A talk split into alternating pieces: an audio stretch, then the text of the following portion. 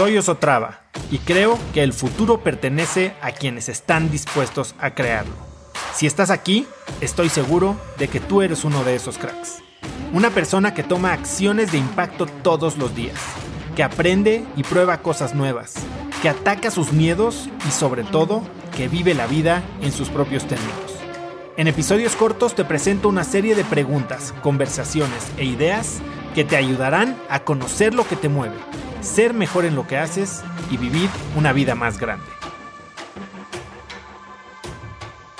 ¿Cómo estar motivado por tu potencial de desarrollo y no por la uh, buenísimo. de reparar tus deficiencias?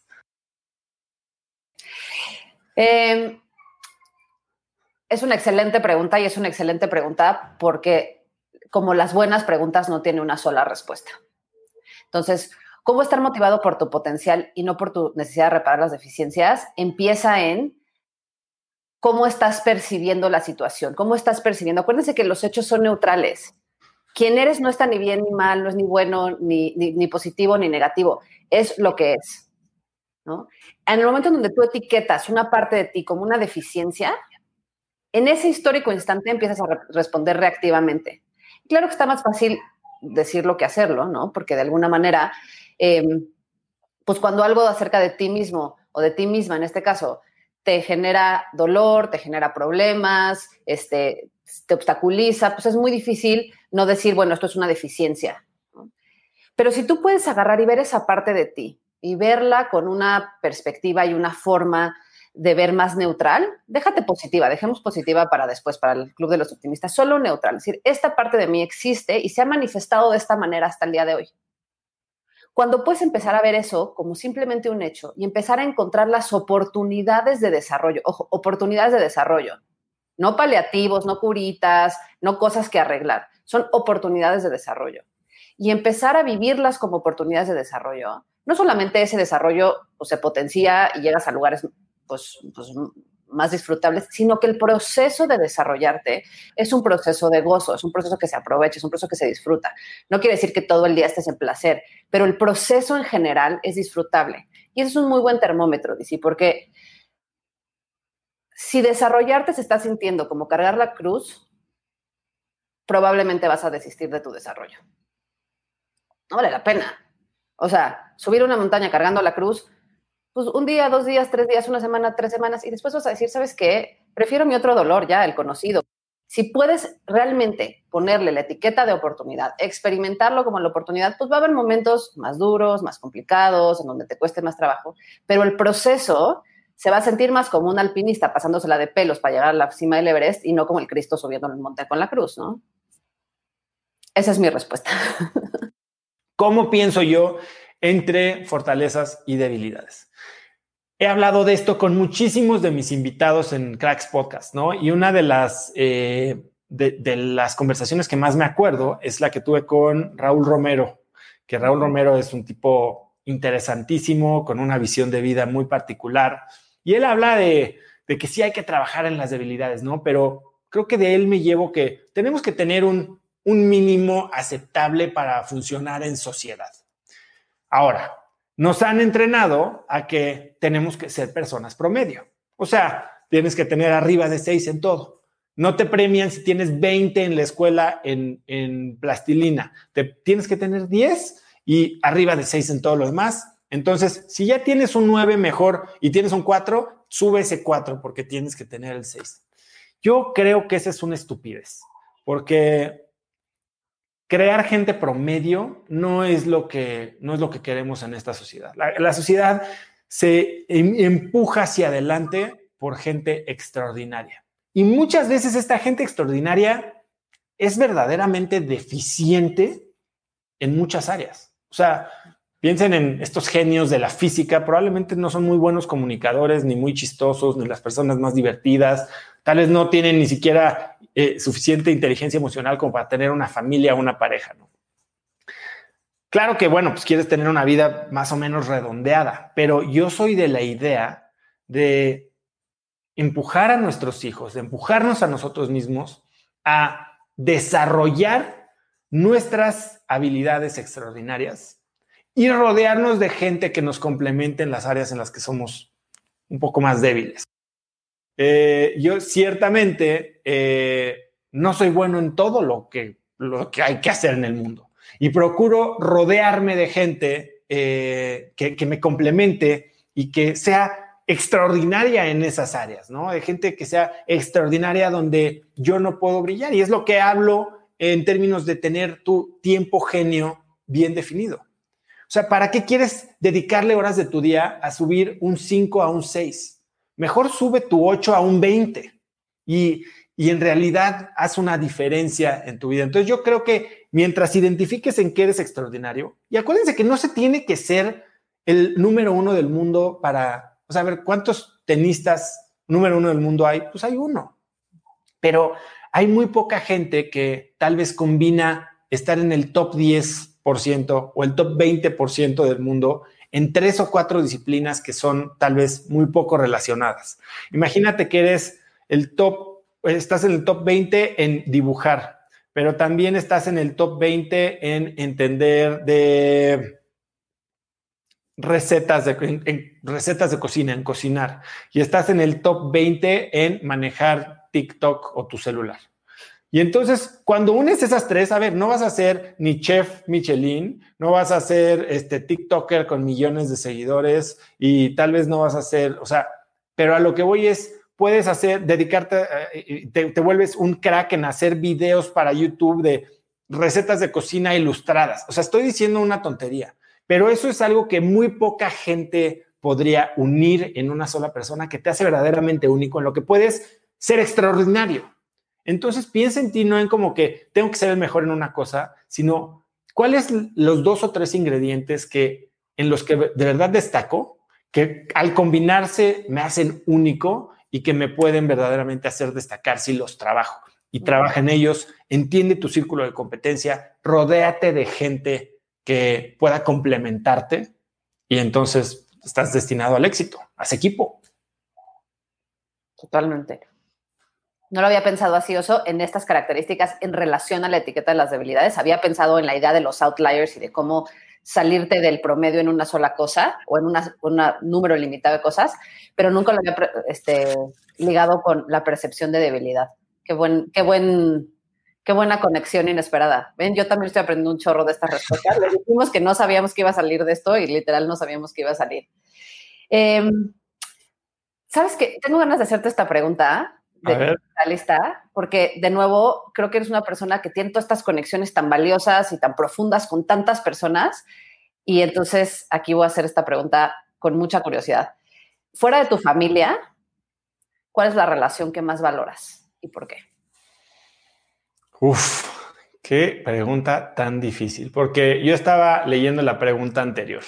Y fíjate esto. La pregunta anterior que tenemos aquí en la lista dice, dos áreas de ti o de tu vida que buscas desarrollar o crecer o mejorar. Entonces me voy a salir un poco por la tangente y voy a regresar. ya saben que se me da bien eso.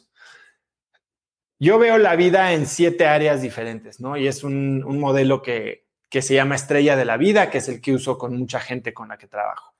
Y este ejercicio de reitear tu nivel de satisfacción en cada una de estas áreas es algo que hago periódicamente. Y entonces, cada año, por decirlo así, elijo dos o tres áreas en las que justo esta respuesta me quiero enfocar y desarrollar. Y no necesariamente son las más bajas. Otra vez, por ejemplo, este año, las tres áreas en las que quiero trabajar es mi área profesional, que digamos que la tenía en un 7 y la quiero llevar a un 9.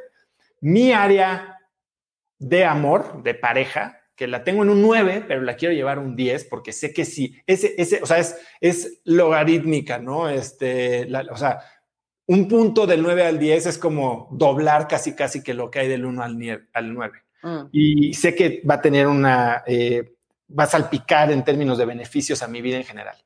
Y la, el otro área que tengo, y por eso me fui a esto primero, que quiero desarrollar es el área de relaciones.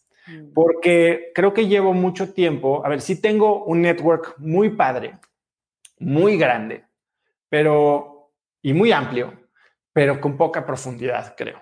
O sea, creo que para muchos de nosotros, pues la cuarentena, a ver, no solo la cuarentena, vamos a irnos un poco a, lo más fundamental. La edad nos hace reducir nuestros círculos y terminamos teniendo un, núcleo familiar muy cerrado con el que estamos pues, muy pegados y tal vez unos cuantos amigos contados, ¿no?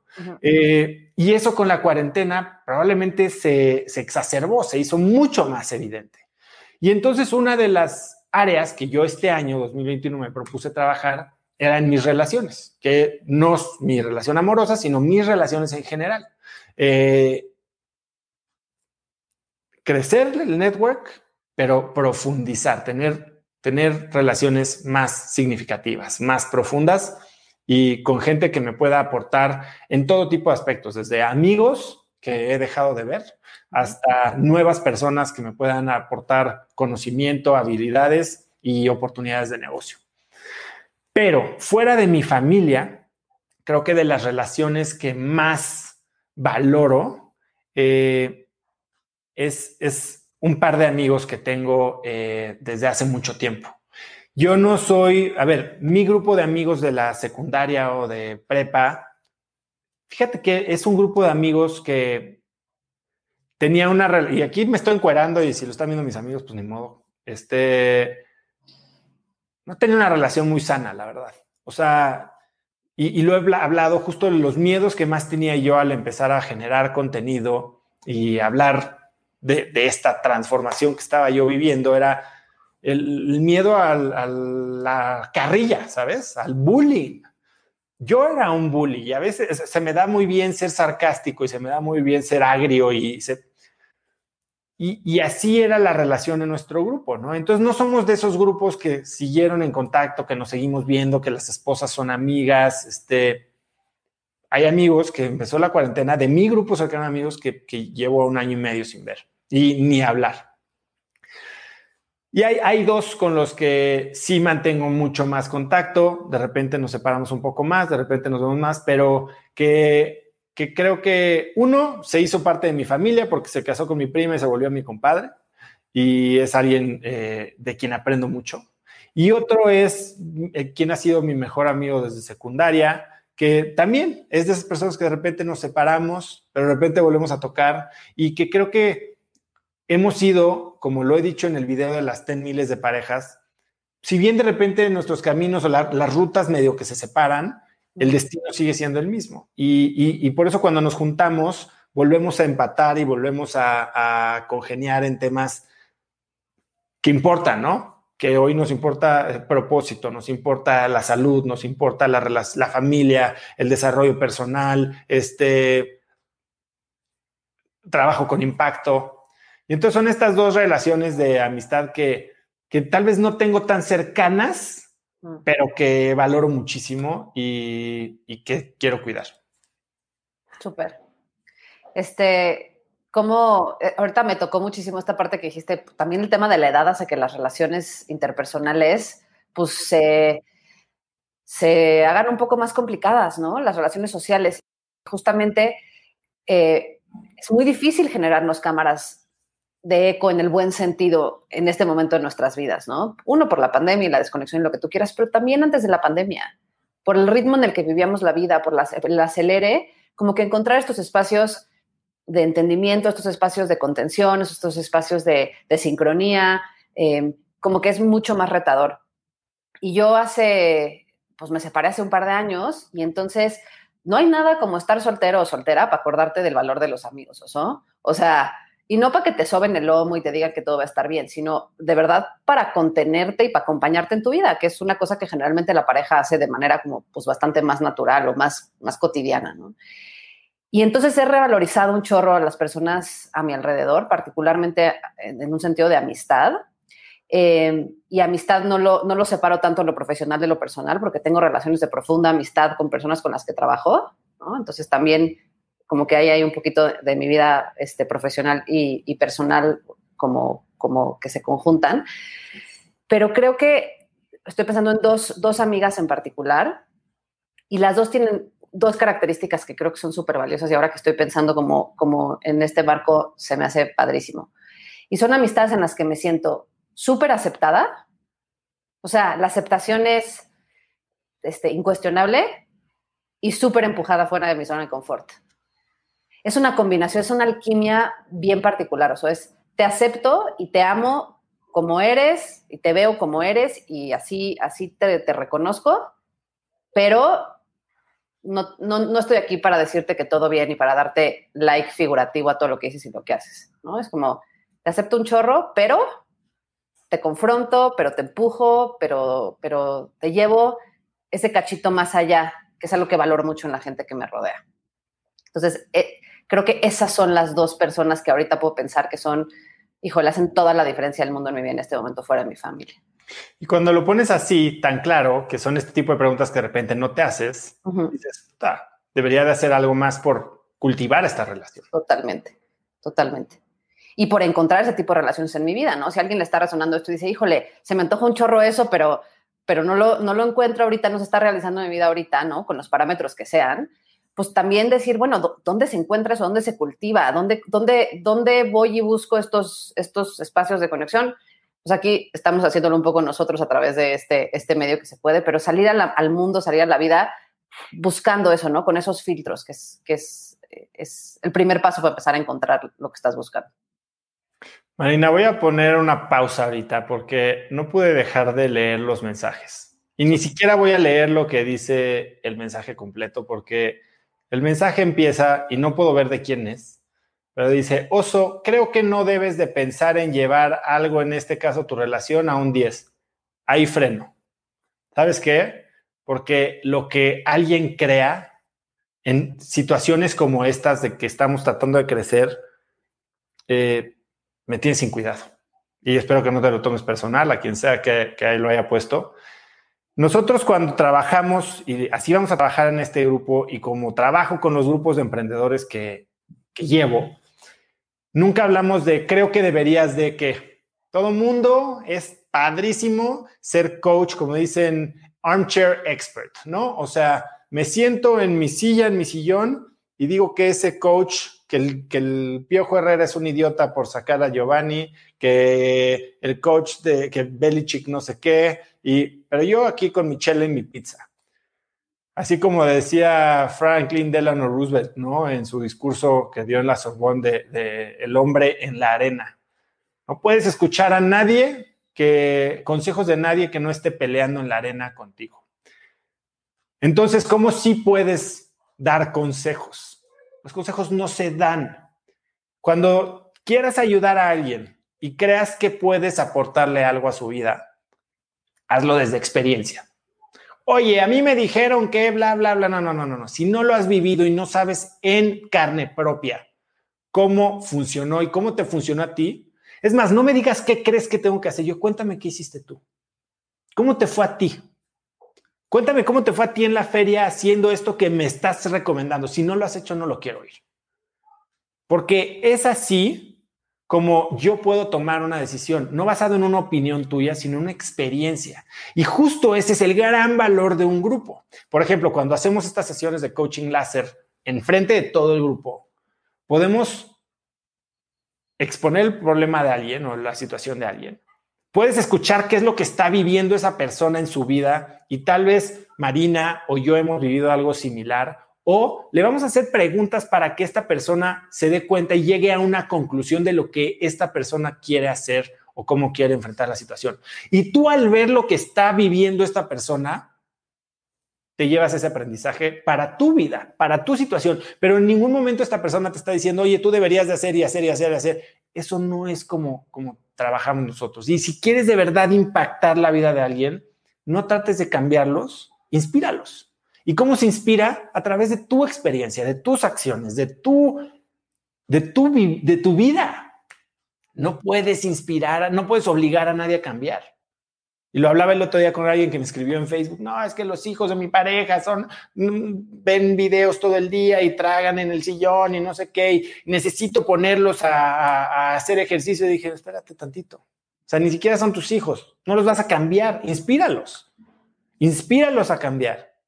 Y si ellos quieren, entonces, y si tu inspiración y si tu ejemplo y si tu experiencia resuena con ellos, entonces te van a seguir.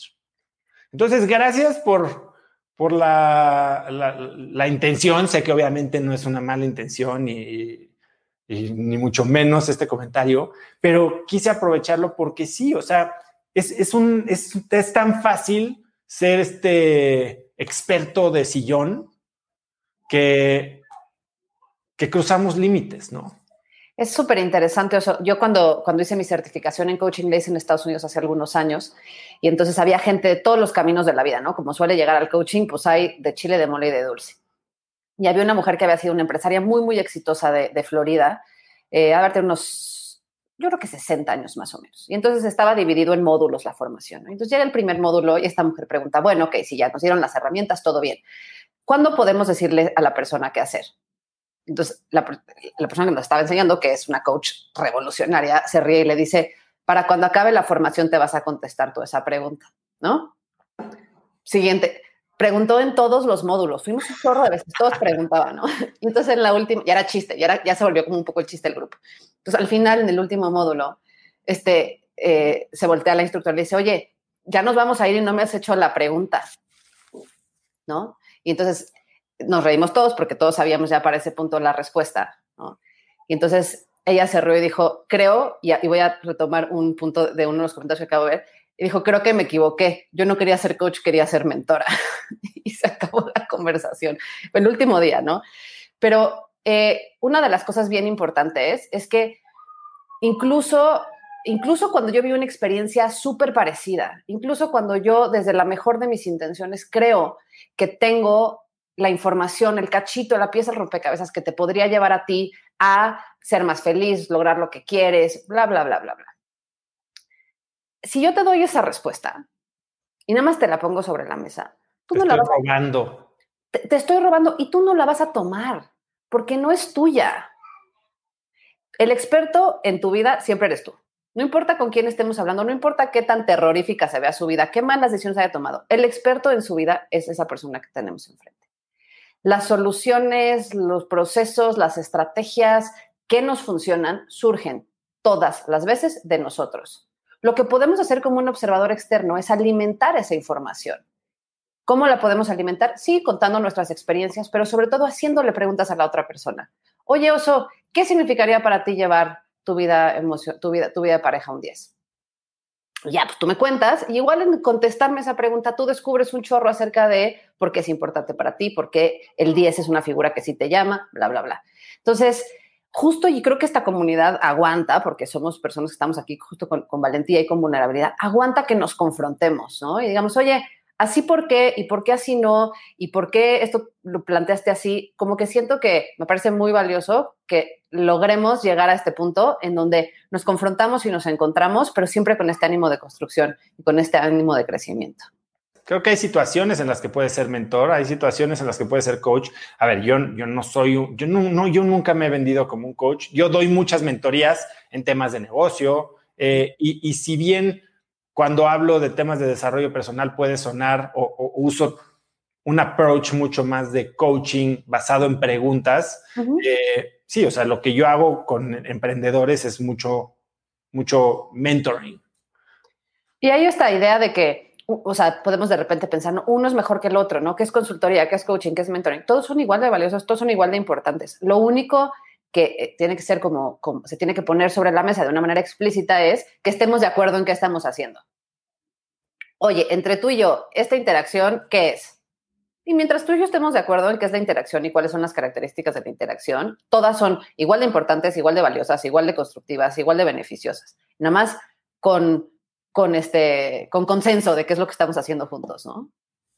Aquí ya me pusieron que me lo tomé muy personal. A ver, estoy haciendo un punto. Yo no me tomé las cosas personales, no me las tomo personales. No, no sé ni siquiera quién lo puso ni lo leí, pero vi una oportunidad muy valiosa para, para hacer el punto que a mí me parece clave. Que si quieres ayudar a alguien, inspíralo y no lo, no lo mentores. Si no te está pidiendo un consejo, no lo des. O sea, y, y hay muchas veces que como lo acaba de decir Marina, lo mejor es guiar a una persona a tener este propio descubrimiento. Claro, se trata de atajos, ¿no? Se trata de evitarle a la gente el sufrimiento, ¿no? no o sea, para decirte, oye, no, no te derrapes en un buggy, no tienes que pasar como yo para romperte un brazo en ocho partes. No quiero que pases eso, te voy a decir, no, no, no derrapes el buggy. pero hay experiencias que es muy difícil. Conecta conmigo en Instagram como arroba osotrava y dime ¿no? qué te pareció o sea, si te dan este una episodio. clasecita. Mi meta es inspirar a una nueva generación la- de hispanos a vivir vidas más grandes. Y si Y me quieres ayudar a lograrla, lo Oye, mejor si que puedes cito, hacer es seguirme en Spotify y dejar una no reseña en Apple Podcasts para así subir en ese Yo ranking. En tu reseña cuéntame de qué temas, categorías o personas te gustaría aprender eh, y me es aseguraré de leerlas para darte el contenido que quieres. Y no olvides unirte a mi comunidad de cracks en cracksnetwork.com. Es gratis y conectarás con más gente en el mismo camino de crecimiento que tú. Eso es todo por hoy. Yo soy Osotrava y espero que tengas un día de cracks.